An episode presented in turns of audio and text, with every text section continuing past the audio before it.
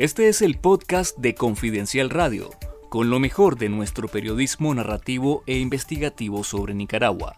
Estas son las noticias más relevantes de la jornada de hoy. El jurado por unanimidad ha decidido este año conceder el premio Reina Sofía de Poesía Iberoamericana a Gioconda Belli. La poeta y novelista nicaragüense Yoconda Belli ganó el premio Reina Sofía de Poesía Iberoamericana, el más importante en lengua española y portuguesa, por su expresividad creativa, su libertad y su valentía poética, según informó el jurado este lunes. Las entidades públicas Patrimonio Nacional de España y la Universidad de Salamanca conceden anualmente este premio dotado de 42.100 euros, equivalentes a unos 45.000 dólares, con el que reconocen así el conjunto de la obra de un autor vivo, que por su valor literario constituye un aporte relevante al patrimonio cultural común de Iberoamérica. El jurado ha valorado su expresividad creativa, su libertad y valentía poética, su significación en la cultura contemporánea de Nicaragua y cómo refuerza el prestigio de uno de los grandes países de la lírica hispanoamericana. Yoconda Belli se encuentra exiliada en España y es una de las más de 300 personas a las que la dictadura de Daniel Ortega la despojó de su nacionalidad. El Ministerio de Educación intervino el Colegio Susana López Carazo, una de las obras emblemáticas de las hermanas dominicas de la Anunciata en el departamento de Rivas, informaron fuentes vinculadas a este centro de estudio.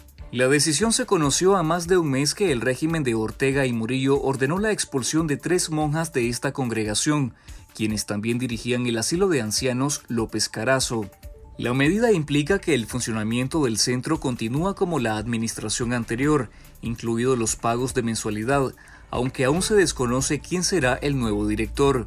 En un comunicado interno, la hermana Argelia Vargas Acosta, administradora del colegio, agradeció a los padres de familia la confianza depositada en la educación de sus hijos y anunció que hizo entrega de la administración del colegio a quien corresponde, sin mencionar los nombres.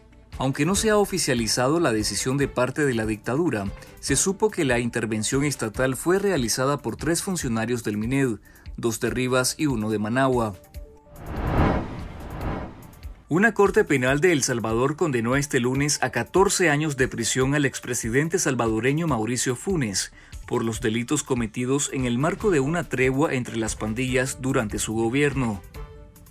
El exmandatario está prófugo de la justicia y actualmente vive en Nicaragua, bajo la protección de la dictadura de Daniel Ortega. La fiscalía detalló que Funes recibió ocho años por el cargo de agrupaciones ilícitas y seis años por incumplimiento de deberes. Funes fue juzgado en ausencia tras una reforma legal que lo permite y se convierte así en el segundo presidente de la etapa democrática salvadoreña en recibir una condena de cárcel. La Universidad Nacional Autónoma de Nicaragua, UNAM Managua, extenderá los títulos de licenciados en Derecho a los estudiantes egresados de la cancelada Universidad Internacional de la Integración de América Latina, UNIVAL.